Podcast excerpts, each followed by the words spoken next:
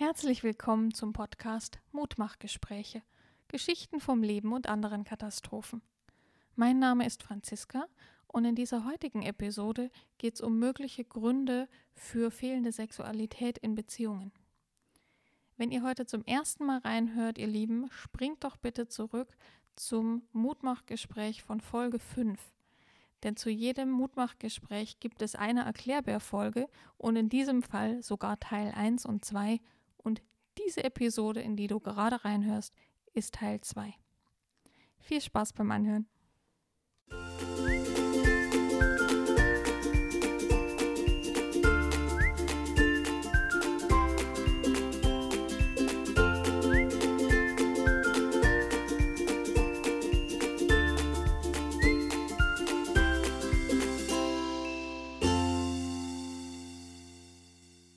Hey ihr Lieben, ich nochmal. Jetzt habe ich gerade eben die Erklärbär-Folge Nummer 6 fertig gehört, die wir aufgenommen haben. Das ist fast schon ein Kaffeekränzchen-Gespräch geworden zwischen Sophie und mir, in dem wir eigentlich was zu Sus Mutmachgespräch erklären wollten, in dem sich um Sexualität dreht, beziehungsweise um eine Ehe, eine Beziehung, in der Sexualität ganz lange nicht gelebt wurde, nicht vorhanden war. Ich sage, eigentlich wollten wir erklären, weil wir gar nicht so viel erklärt haben, sondern uns mehr von unseren eigenen Gedanken haben leiten lassen. Und ich finde jetzt so im Nachhinein waren wir gerade für unsere Verhältnisse ganz schön vorsichtig, also fast zu vorsichtig. Und deswegen schiebe ich jetzt sehr spontan noch eine Erklärbärfolge hinterher und mache einfach eine Doppelfolge draus. Das weiß noch nicht mal Sophie, die wird dann auch überrascht sein. Sophie und ich waren ja beide so ganz darauf bedacht, dass wir Sue und ihr Mann auf gar keinen Fall irgendwie zu nahe treten, indem wir ihnen so unsere Meinung überstülpen oder uns jetzt in Interpretationen und Rätselraten verlieren. Also das wollten wir so auf jeden Fall vermeiden und dadurch sind wir aber vom Thema zum Teil ganz schön weit abgekommen. Was jetzt nicht schlimm ist, ich finde das Gespräch cool und ich hoffe auch, dass für euch einige sinnvolle Anregungen und Impulse zum Nachdenken drin waren. Lasst mich nur jetzt in, in dem Nachgelieferten noch ein bisschen beleuchten, was so die Ursachen sein könnten dafür, wenn in einer Beziehung die Sexualität nicht oder nicht mehr gelebt wird. Denn in dem bisschen, was wir in der vorherigen Folge angesprochen haben, haben wir ja nur so einen ganz minimalen Ausschnitt beleuchtet. Also wir haben mal kurz angesprochen diesen Madonnen-Huren-Komplex und dass es Glaubenssätze gibt und so. Aber das ist ja nur so ein ganz minimaler Ausschnitt. Zum einen ähm, habt ihr wahrscheinlich an unseren Reaktionen gemerkt, also sowohl bei Sophie als auch bei mir, dass wir uns das ganz persönlich überhaupt nicht vorstellen können. Wir beide mögen Sexualität, wir haben beide Partner, mit denen äh, das Ausleben von Sexualität sehr viel Freude bereitet bei uns beiden war es durchaus ein Weg dahin, also Sex auch genießen zu können. Das kommt aber irgendwann mal, wenn wir unsere eigenen Mutmachgeschichten teilen. Nur ihr habt ja an unseren, boah, krass, kann ich mir gar nicht vorstellen, bestimmt gemerkt, dass wir da aus einer ganz anderen Ecke kommen als Sue und ihr Partner. Es gibt Beziehungen, da ist es für beide Partner wichtig, dass die Sexualität gelebt wird.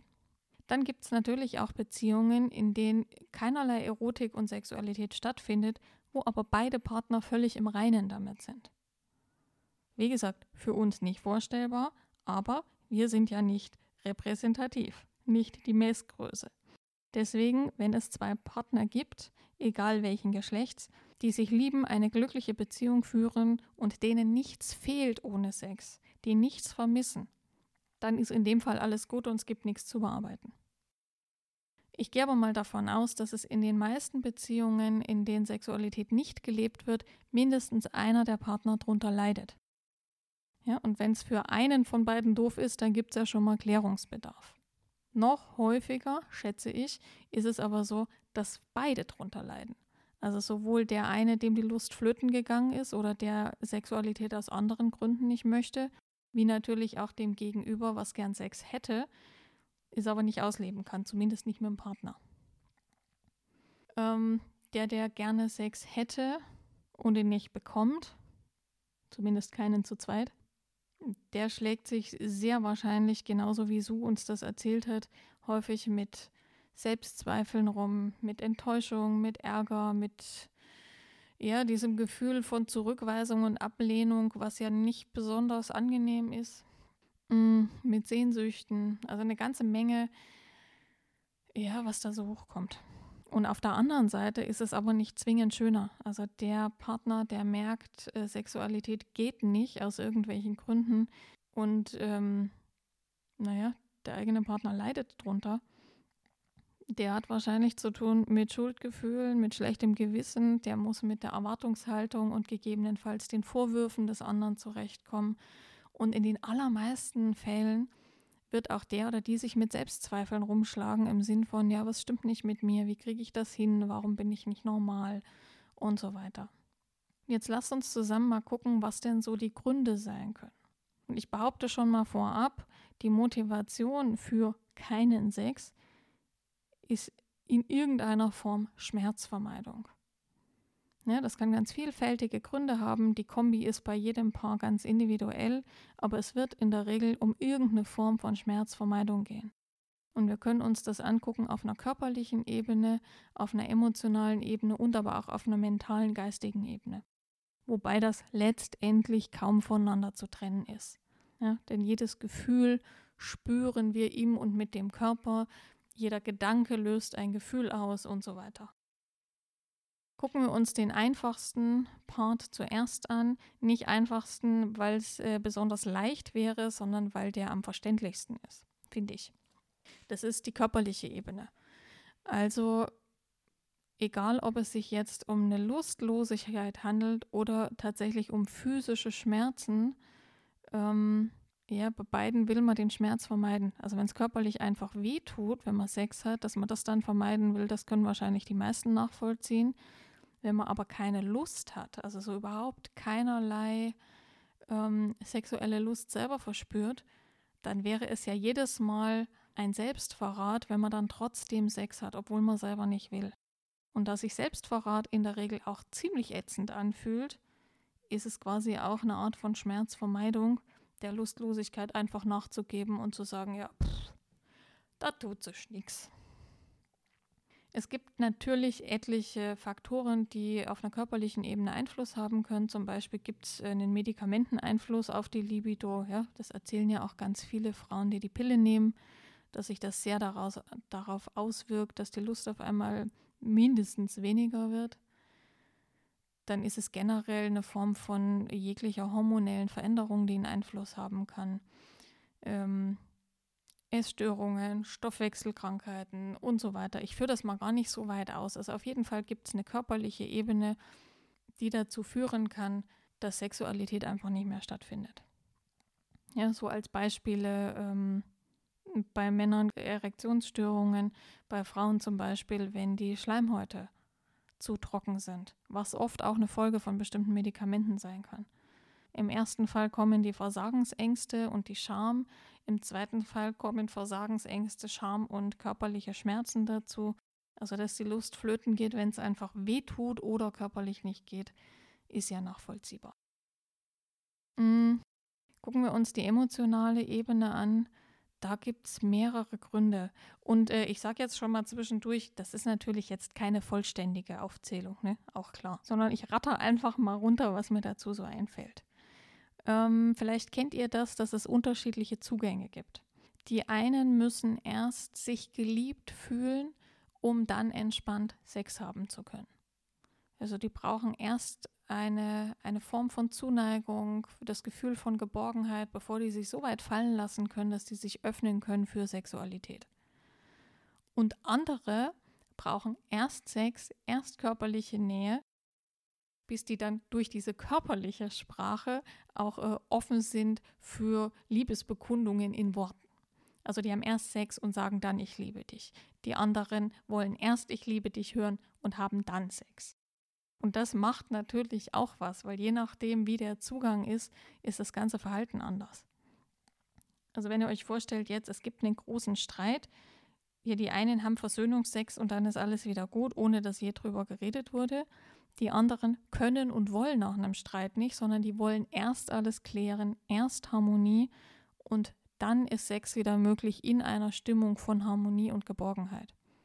Wenn das jetzt also eine Beziehung ist, in der es ganz häufig Konflikte gibt, in denen es oft Streit gibt, viele Vorwürfe, viel Misstrauen, dann können natürlich die, die erst Harmonie brauchen, um sich sexuell fallen zu lassen, ja nicht die Hingabe auf einmal auf Knopfdruck rausholen.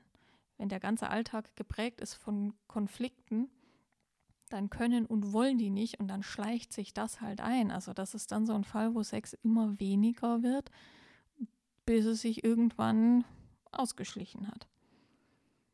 Mm, also generell ist emotionaler Rückzug durchaus eine Folge von Verletzungen. Also nicht körperlichen, sondern auf einer Gefühlsebene.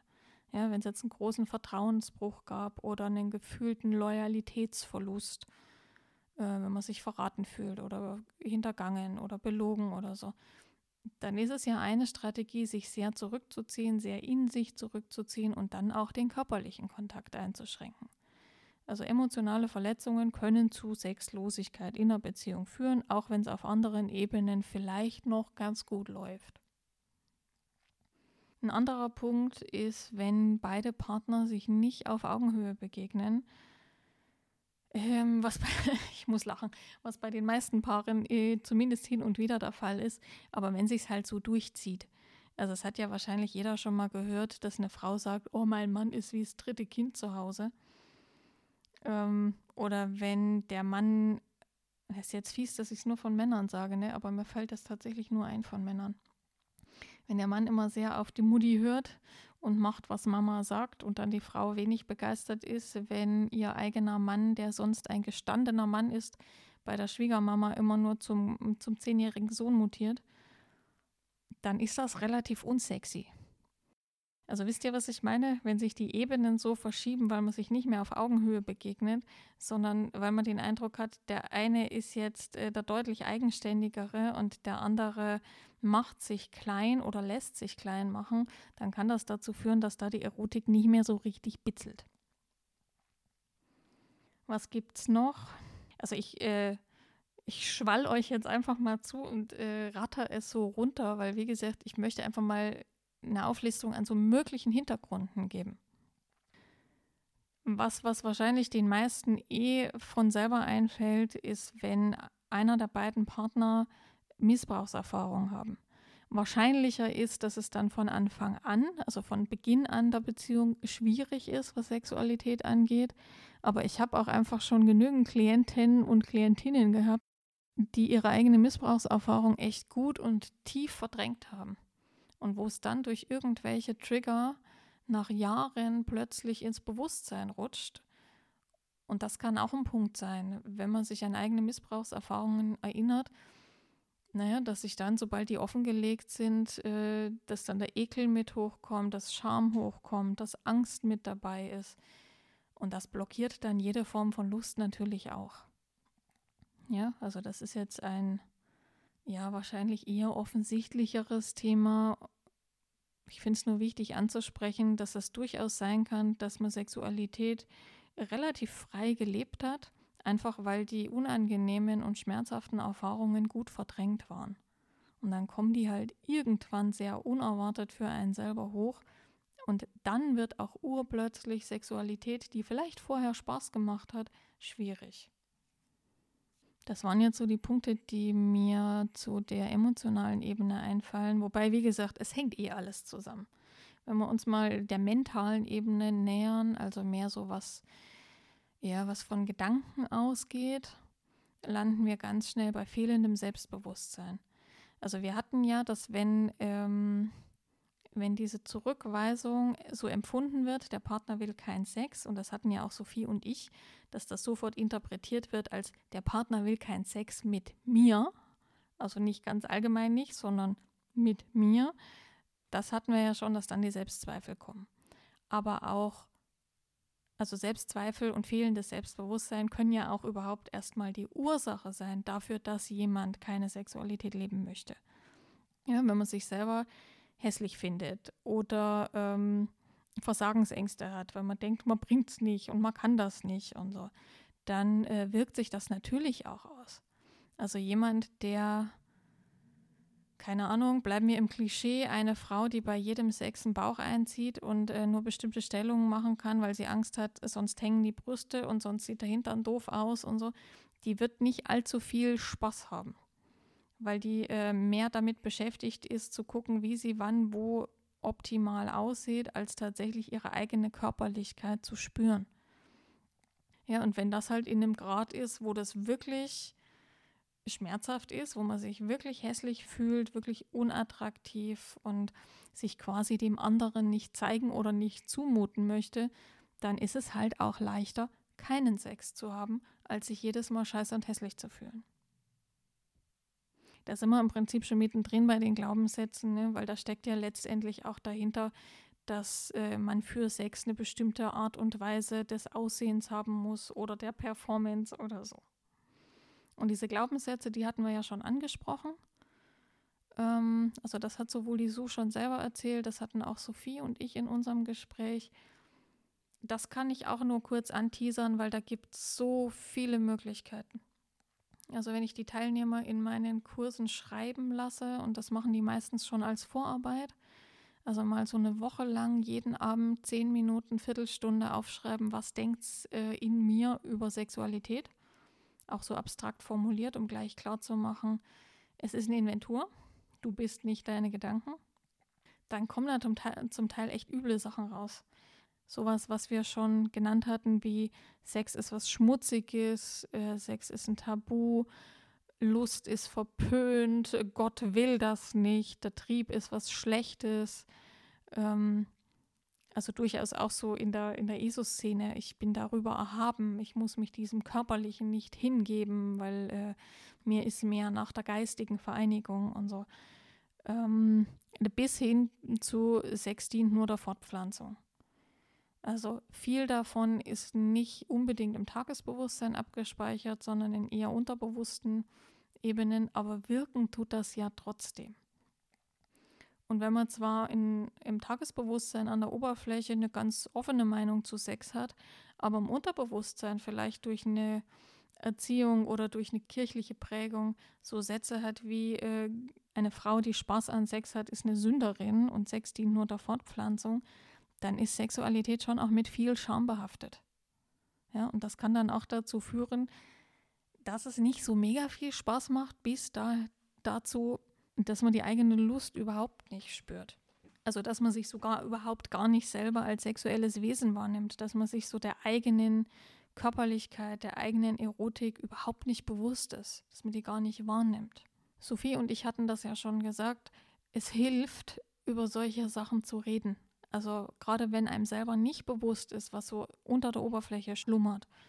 Wenn man nur merkt, irgendwie ist es alles schwierig und schambehaftet und ja, Sex am besten im Dunkeln und nur nachts und mit Decke drüber und sich nicht zeigen und so.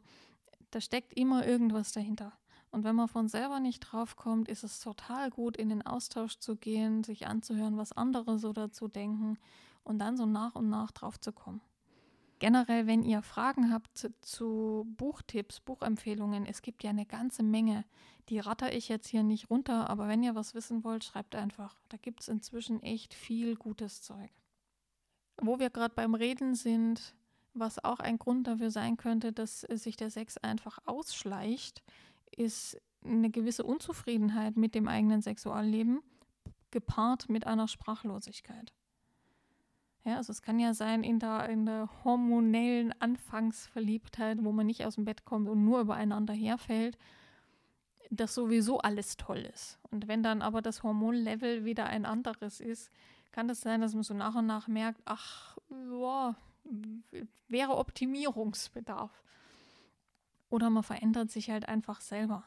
Also nicht jedem gefällt mit 30 das, was ihm mit 20 gefallen hat manches passt nicht mehr, manches wird langweilig. Ähm, vielleicht ist man auch in einem späteren Alter aufgeschlossener und möchte andere Sachen probieren. Und wenn man dann aber nicht reden kann, dann wächst so eine Unzufriedenheit. Dann ist zwar klar, der Sex, den ich habe, gefällt mir nicht, aber ich traue mich auch nicht, das zu verändern. Dann wäre eine Variante, den Partner zu wechseln. Wenn man aber den Partner, den man hat, liebt und mit dem oder der zusammenbleiben möchte, ja, dann ist es halt scheinbar leichter, es so hinzunehmen, wie es ist, keine Konflikte zu riskieren, keinen Streit, keine enttäuschten Gesichtsausdrücke und halt einfach weitermacht, was man immer gemacht hat. Und wenn man dann merkt, äh, so richtig geil ist es nicht mehr oder es langweilt und man kann aber nicht reden, dann passiert es halt relativ schnell, dass aus dreimal die Woche Sex äh, einmal im Monat wird, einmal im halben Jahr und irgendwann, ups, ich kann mich nicht erinnern. Also ihr merkt schon, wir landen immer wieder beim Reden. Das wird wahrscheinlich in sämtlichen Podcast-Folgen so sein, egal um welches Thema es geht. Zwei Sachen fallen mir noch ein. Ähm, ein Punkt ist, dass durchaus auch Kontrolle und Macht eine Rolle spielen können. Wobei ich betone, dass es auch da letztendlich um Schmerzvermeidung geht. Ne? Also wenn ich über solche Themen rede, mir geht es nie, nie um Schuld weil das überhaupt keinen Sinn macht zu gucken, wer von beiden ist jetzt an irgendwas schuld, sondern es geht immer darum, was ist die Ursache hinter einem Verhalten, was ist die Angst hinter einer bestimmten Strategie. Und dafür findet man dann wieder Ursachen und so weiter. Und da können wir zurückgehen bis Adam und Eva. Also da haben wir nichts gewonnen. Streicht bitte mal für einen Moment dieses Schuldkonzept aus eurem Hirn und äh, versucht mal das so zu sehen, dass hinter jedem menschlichen Verhalten letztendlich Bedürfnisse und Sehnsüchte stecken. Ich sage das jetzt deshalb davor, weil wenn ich Macht sage, hören die meisten Leute Machtmissbrauch. Macht ist ja per se nichts Schlechtes, aber in den allermeisten Köpfen ist Macht gleichgesetzt mit Machtmissbrauch. Der Partner, der, also von dem diese Sexlosigkeit ausgeht, der sich in einer gewissen Form entzieht oder verweigert, kann das durchaus auch mehr oder weniger bewusst tun als eine Bestrafung. Ja, du warst nicht lieb zu mir, du hast mir nicht genügend Aufmerksamkeit gegeben, ähm, jetzt schlafe ich auch nicht mit dir. Oder es ist einfach ein Mittel von Kontrolle. Ich bestimme, wann wir wie viel Körperkontakt haben. Ja, und wenn die Beziehung sonst mäßig ausgeglichen ist, zum Beispiel, ja, kann das eine Strategie sein, um ein gewisses Machtverhältnis herzustellen, um eine gewisse Form von Kontrolle zu haben ähm, Bedürfnis dahinter wäre, die eigene Ohnmacht eben nicht zu spüren, ja. Also eine gewisse Wirksamkeit zu bekommen. Aber ihr merkt, auch da zögere ich wieder, weil das ist eigentlich ein Punkt, das lohnt sich über den äh, ja, weiter ausführend zu reden, das ein bisschen zu durchleuchten, auch mit Beispielen. Aber ich will jetzt in dieser Zusatzfolge nicht noch eine halbe Stunde reden. Deswegen lassen wir es mal dabei, dass durchaus auch ein bewusstes sich verweigern, sich entziehen, ein Mittel von Machtausübung und Bestrafung sein kann. Letzter Punkt, der mir einfällt zu Sexlosigkeit in Beziehungen, ist, dass es eine ja, dass es gewisse Lebensphasen einfach gibt, in denen das in den Hintergrund tritt. Am offensichtlichsten ist das Thema Alter. Wenn Östrogen- und Testosteronspiegel sinken, kann es schon sein, dass wirklich auch der Antrieb immer mehr flöten geht. Ich betone, kann sein, nicht muss. Ne? Ich habe jetzt nicht gesagt, alte Menschen haben keinen Sex. Da kriege ich ganz viel Ärger, weil das überhaupt nicht stimmt. Ich sage nur, es kann sein, dass in gewissen Lebensphasen, wenn die, sich die Hormone verändern, das eine Folge sein kann. Mm, was ich oft höre, und ihr merkt schon, ich muss lachen dabei, ist, dass Schwangerschaften so eine Lebensphase sind, wo die sexuellen Gelüste sehr weit auseinandergehen. Also ich habe das schon von echt vielen Männern gehört, die da auf einmal sehr gehemmt werden, die einfach dann Angst haben, dem Baby irgendwie was zu tun oder ja, die die Frau dann zum Teil wie ein rohes Ei behandeln. Und, und deswegen lache ich, äh, die Frauen, die ich kenne, die sind aber meistens so dauernotgeil in Schwangerschaften. Äh, das kann auf jeden Fall eine Lebensphase sein, wo die Bedürfnisse sehr weit auseinandergehen. Und wenn jetzt, äh, ohne mich drüber lustig zu machen, also ernsthaft, wenn jetzt da ein Mann gewisse Ängste hat und Berührungsängste, dann kann das schon sein, dass das eine Lebensphase ist, wo die Sexualität erstmal einschläft. Ja, beziehungsweise dann am Ende der Schwangerschaft, wenn ja, okay, ich projiziere ein bisschen und gehe von mir aus, wenn man nicht mehr liegen kann, weder auf dem Bauch noch auf dem Rücken noch auf irgendeiner Seite, dann ist die größte Sehnsucht manchmal auch einfach nur die eigenen Füße wieder zu sehen und nicht äh, Sex so das Mittel der Wahl. Noch eine weitere persönliche Erfahrung. auch mit Schwangerschaft zu tun, beziehungsweise mit dem Mutterdasein. Mir ging das so bei, ich weiß gar nicht mehr, vermutlich dem ersten unserer Kinder, dass ich dann diesen zuckersüßen kleinen Säugling im Arm hatte und ähm, zum einen Schlaf das attraktivste der Welt war, also dagegen konnte Sex nicht anstinken in den ersten Wochen. Und zum anderen ich aber so in dieser neuen Mutterrolle war, dass mir mein Frausein darüber hinaus äh, ein bisschen verloren gegangen ist. Also es waren zum Glück nur ein paar Wochen. Aber ich habe gestillt, meine Brust hat gefühlt ständig getropft und ich fand das völlig irritierend, wenn mein Mann dann meine Brust anfassen wollte. Geh weg, das gehört dem Kind. Das ist der Kinderkühlschrank. Also wisst ihr, was ich meine? Da war ich so in einer bestimmten oder da war ich so in der Mutterrolle, dass ich mich als Frau oder Geliebte gar nicht mehr wahrgenommen habe in den also in der ganz ersten Säuglingszeit. Das war so eine Lebensphase, wo ich mich erstmal wieder einfinden musste, auch mit den körperlichen Veränderungen. Und das war auch, also das waren auch sexlose Wochen. Ja, und dann mal weg von den ganzen äh, Babythemen sind natürlich auch sehr stressige Phasen, ähm, Momente, wo Sexualität einfach einschlafen kann. Wenn jetzt einer oder beide Partner sehr viel zu tun haben, sich der Stress auch wirklich auf den Körper auswirkt, dann kann es schon sein, dass das mal Wochen oder Monate eine untergeordnete Rolle spielt. Und dann ist halt eine häufige Schwierigkeit, wenn mal so eine Flaute da war, den Einstieg wieder zu finden.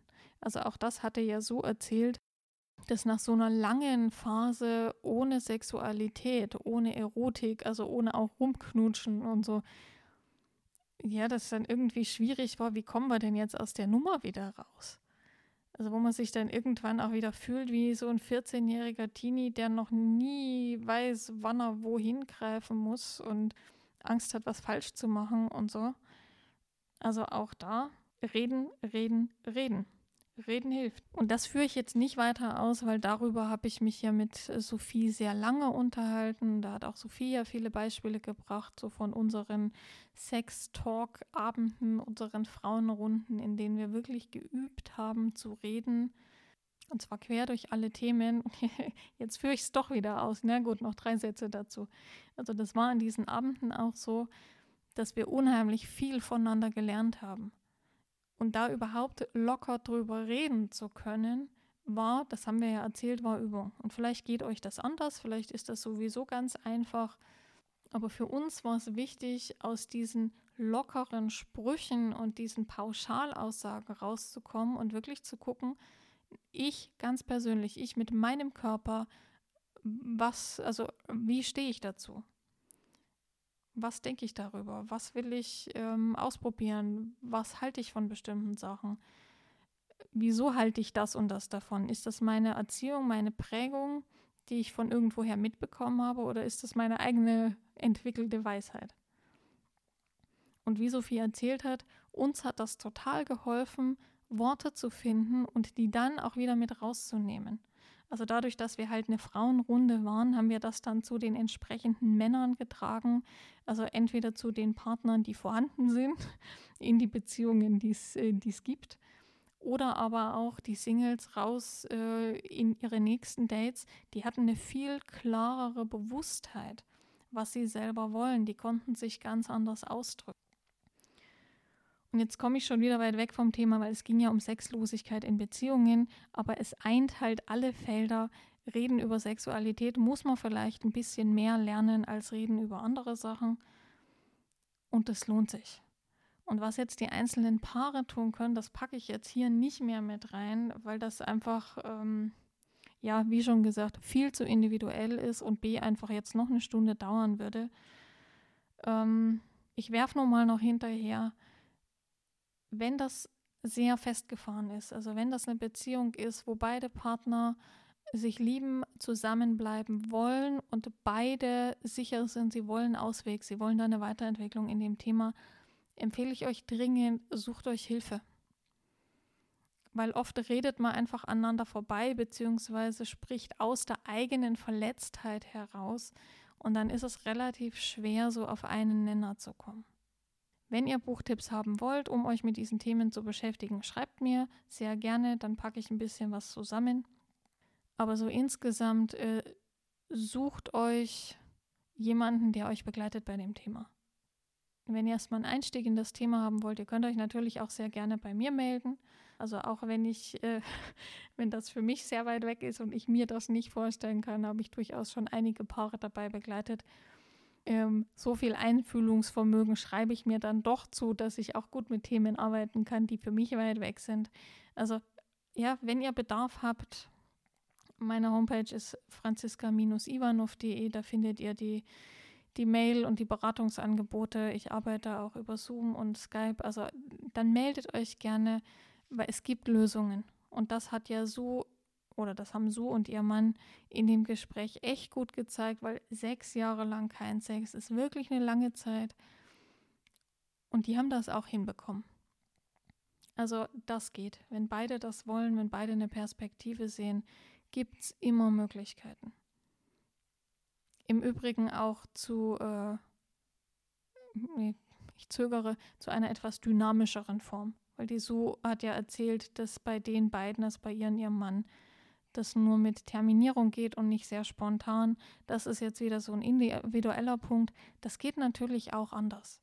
Ja, also dass beide wieder wirklich Lust aufeinander haben und die sexuelle Anziehung spüren, das kann man auch nach einer langjährigen Flaute wieder hinkriegen. Gut, ihr Lieben, das soll es jetzt erstmal gewesen sein. Ich, ich hoffe, ihr konntet damit was anfangen, auch wenn ich das jetzt einfach runter erzählt habe, ohne dass Sophie die Verständnisfragen stellen kann. Aber war mir jetzt wichtig, das nochmal zu ergänzen. Wenn ihr Fragen oder Feedback habt, wie immer sehr gerne entweder an post.franziska-ivanov.de oder auf Facebook und Instagram bei den Profilen der Mutmachgespräche. Gut, ihr Lieben, das war es aber jetzt tatsächlich für heute. Habt eine schöne Woche. Wir hören uns kommenden Freitag. Bis dann.